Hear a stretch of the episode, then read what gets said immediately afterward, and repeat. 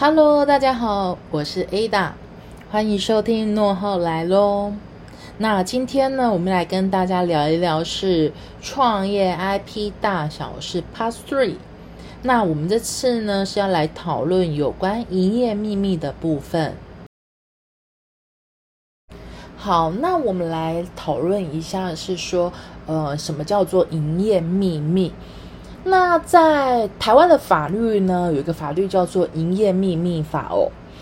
那其实我们经常在新闻上面可以看到，呃，高科技产业的离职员工带着公司的秘密、经营上面的秘密，或者是说技术，跳槽到竞争对手的公司上班，然后来疑似泄露了前公司的营业秘密。然后，呃，来对这些泄密的人，呃，来提出，呃，请请求损害赔偿啊，或者是说禁止，呃，就是禁止竞竞争对手公司不能来用这个营业秘密。好，那真的只有高科技产业才有营业秘密吗？这件事情哦。其实，嗯，这个部分想跟大家分享一个观念，是说，不论在哪个产业，其实都会有所谓的商业秘密。但是，商业秘密就是营业秘密法上面的营业秘密吗？那这个部分呢，我们就要来在今天的这个主题内容里面来做呃分享跟讨论喽。好，那我们先来看《营业秘密法》上面针对营业秘密的定义到底是什么哦。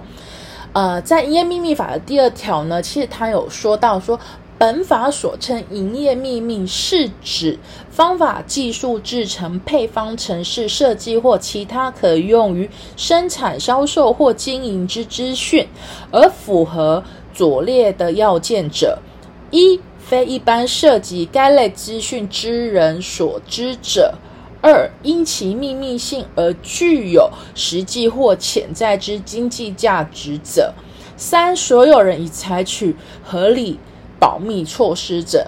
啊，大家就觉得说，哎，大这个法条讲的看似说的很清楚，但是我们看的不是很懂哦。那没关系，我后面呢会再逐一跟大家来说明跟解释哦。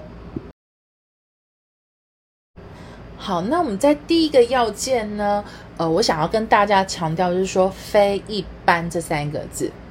好，我们来整个啊来说一下这个要件，它完整的说法叫做“非一般涉及该类资讯之人所知者”。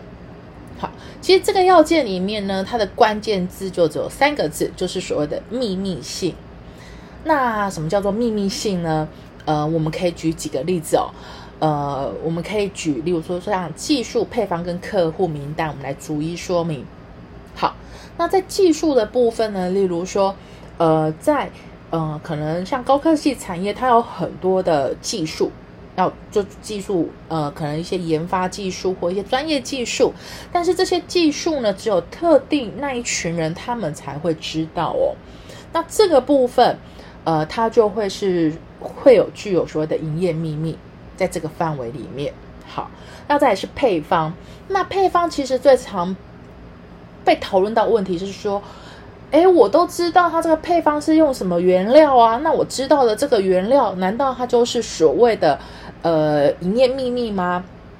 其实，在食物上面呢，呃，我们通常呢会来看一下，是说，呃，如果只是纯粹知道原料的话，它并不会。涉及到所谓的营业秘密，可是如果说呃你知道配方，可是又要必须要透过例如说掌控时间、呃数量或者是比例，那这个部分就会是有关可能会涉及到营业秘密的部分。好，那再讲的是客户名单。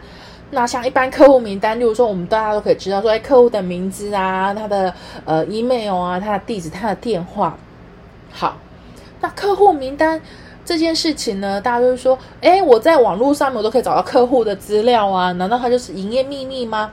其实我们这边会讨论的营业秘密，应该会指的是说，哎，没错，我们有客户的名单，但是因为这客户可能我们所提供的，例如说，呃，因为服务所产生的资讯，或者是所产生的讯息，是否这个客这个特定的客户，呃，来产生的资讯，这个部分就会有可能会是被列入到呃所谓的营业秘密的范畴哦。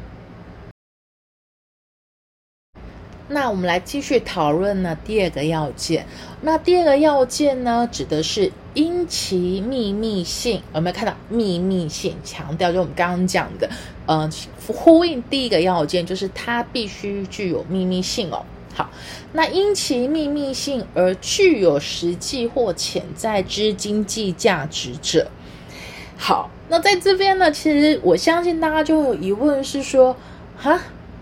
呃，什么叫做具有呃实际的呃或潜在的经济价值啊？那这个部分要怎么去做呃核算，才能证明说它是有经济价值呢？其实我觉得大家先不用紧张哦。呃，其实我们这边呢，经济价值的这个的要件呢，主要来自于是说，呃，拥有这个营业秘密资讯的人，他可以利用这个资讯。然后呢，来创造出可以有实际的经济价值，或者是在因为使用这个营业秘密，在未来性它是具有潜在的经济价值存在，而且跟没有呃没有使用这个营业秘密的，例如说。呃，竞品就是所谓的呃同业竞争者来讲，也会拥有比较高的就是呃竞争的优势这样子。所以呢，在这个部分呢，呃，其实通常啦，依照目前呃就是台湾的呃法院的一些呃多数的嗯认定这个部分呢，会。大部分都会以说，哎，就是这个营业秘密的拥有人呢，他用这个资讯的时候，透过他的收集，呃，以及取得需要花费巨额的金钱、劳力或时间，然后呢，也也可以来认定说这是具备有经济价值的这样子。好，那我们来讲第三个要件。那第三个要件就是说，所有人已采取合理之保密措施者。那在这个要件里面，它的关键字是来自于是合理保密措施。那合理保密措施有一定的 SOP 吗？其实这边我想要给大家一个观念，其实营业秘密的合理保密措施呢。嗯，它其实是一种呃管理。那管理管理的部分呢，就是属于是风险管理哦，风控风险管理的这个部分。那在管理的这个方式呢，其实要必须经常性的呃检讨跟调整，然后以及改进。那大家就会来问说，哎，那那。呃，合理保密措施，那到底是关谁的事情啊？到底是关资讯安全吗？诶，还是关 HR？还是关法务啊？还是是关业务上面保密就好啦？其实，在呃营业秘密里面讲的合理保密措施呢，其实它是一个呃集合式的管理。它必须是由，呃，其实要从最高领导人哦，企业经营者本身要有这一个呃认知跟 sense 哦，然后呢，呃，因为营业秘密的这合理保护措施呢，它基本上就会是透过呃，因为它基本上它是依照呃，它有个法律嘛，我们刚刚讲的营业秘密法。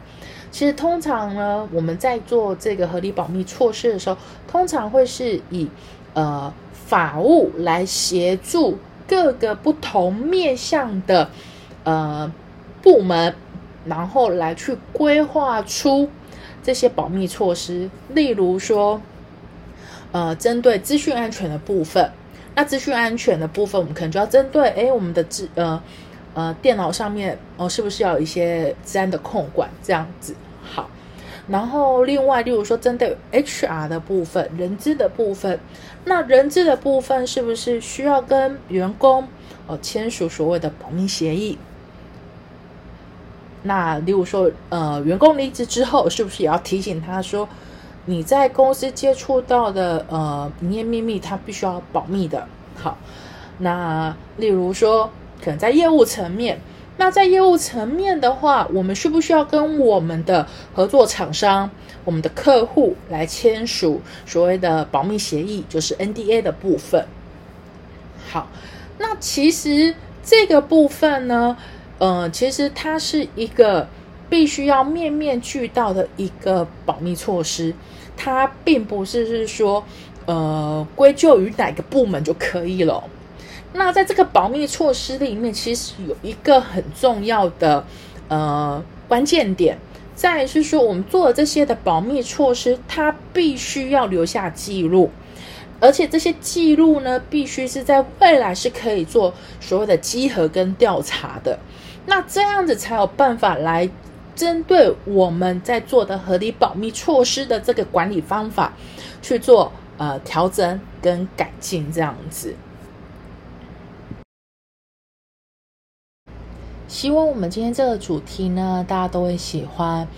那其实我们的节目呢，呃，影片呢会放在 YouTube 上面，那频道名称一样叫做诺号来喽。那 Podcast 的部分呢？目前呢，我们有几个平台，呃，第一个是 Apple Podcast，然后再是 Spotify，然后再是 KBox，然后 SoundCloud 也有。那我们的频道名称都叫做诺浩来喽。那希望喜欢我们内容的朋友可以来订阅我们，然后呢，也可以分享给你的好朋友们。那如果说呢，对我们有什么建议，或者是说，呃，有什么想要听的主题，都欢迎，不管是留言还是写信给我们都可以哦。那我们下一次再见喽，谢谢各位。